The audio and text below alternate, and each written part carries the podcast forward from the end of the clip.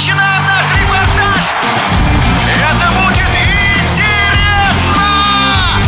Программа о главных спортивных событиях. Спортивный интерес. Нападающий сборной России Кирилл Капризов, подписав громкий контракт, уже тренируется в Миннесоте. Мы позвонили известному хоккейному агенту, эксперту Алексею Дементьеву, и наша беседа вот с такого вопроса началась. Чем особенность этого контракта? Почему Миннесота подписывает сразу на 5 лет? Это достаточно длительный срок.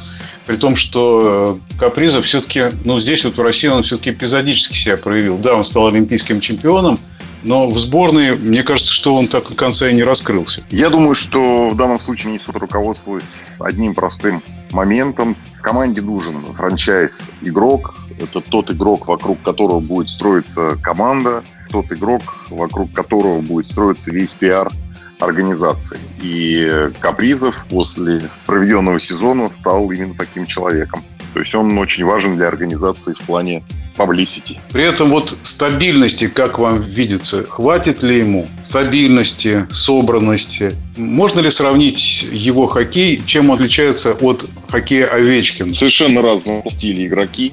Кирилл не играл полный сезон, как это было принято, не играл против ведущих команд лиги. И впечатление может быть именно спортивной составляющей Но сравнить Капризова и Овечкина совершенно невозможно, потому что это совершенно разные игроки по стилю игры, по антропометрическим показателям. Овечкин уже достаточно долгое время играет в лиге, и он стал не просто лидером Вашингтона, а обладателем Кубка Стэнли. На секундочку, на 13-й год своей игры в этой лиге. Но он стал тем игроком, который в настоящий момент создает конкуренцию непревзойденному рекорду Уэйна Грецки.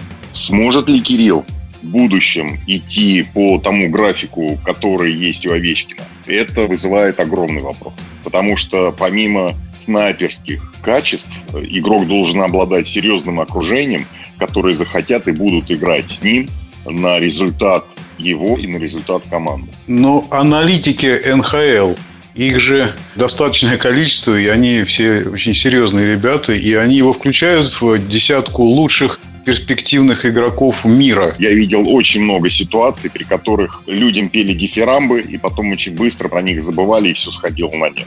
Ярчайший пример э, Кирилла Кабанова, о котором говорили за два года до драфта. Кончилось это все достаточно прозаично, Поэтому то, что сейчас говорят, свойственно североамериканцам, завтра это быстро забыть. У нас очень много талантливых ребят, хоккеистов и из старшего поколения, и из тех, кто сейчас играет. Здорово стартовали в НХЛ. И потом, вот вы правильно говорите, что все сходило на нет. В НХЛ, чтобы адаптироваться, здесь нужно какой-то особый стиль хоккейного мышления. Вот с точки зрения игротской, что нужно, какими качествами обладать, чтобы в НХЛ спокойно вписаться?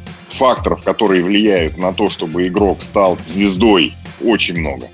Там нет какого-то одного ключевого фактора, который даст возможность игроку раскрыться в полной мере. Это должно быть, вот честно, просто огромное сечение обстоятельств, которые на все на это повлияют.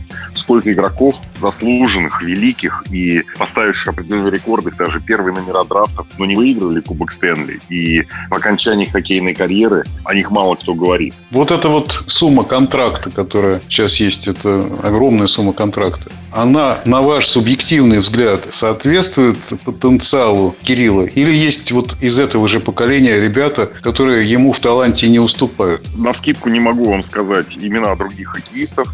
Могу лишь отметить тот факт, что был такой момент э, в хоккейной карьере Кирилла Капризова, что именно я занимался его делами и помог этому игроку заявить о себе на весь мир, в том числе и перед э, командой Миннесота. Кто еще в данной возрастной группе 97 э, год рождения, на сегодняшний день это 24 года. Все те люди, которые должны были заиграть в национальной хоккейной лиге, они там играют. Кто еще на подходе в данной возрастной группе? Игроков калибра Капризова, конечно, рядом нет. И в данном случае оценивать достоин либо недостойный игрок данной суммы не будет этичным. Как он их отработает, это уже второй вопрос. Но прошу обратить ваше внимание на такой факт, что в год драфта Национальной хоккейной лиги Кирилл Капризов в списках на драфт был всего лишь у одной команды. И это была команда Миннесота.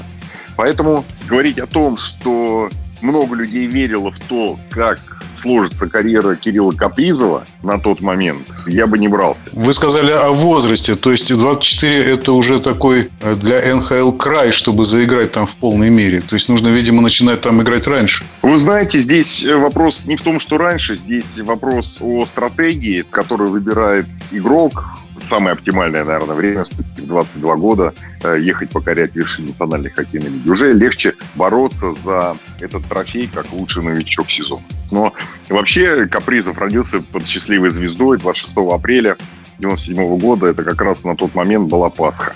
Так что те, которые рождаются в этот день, известно, что это уже как э, освященные люди, так скажем. Поэтому Кириллу Капризову везет, дай бог, чтобы это продолжалось и не останавливалось. В нашем эфире был известный хоккейный агент, эксперт Алексей Дементьев. Спортивный интерес.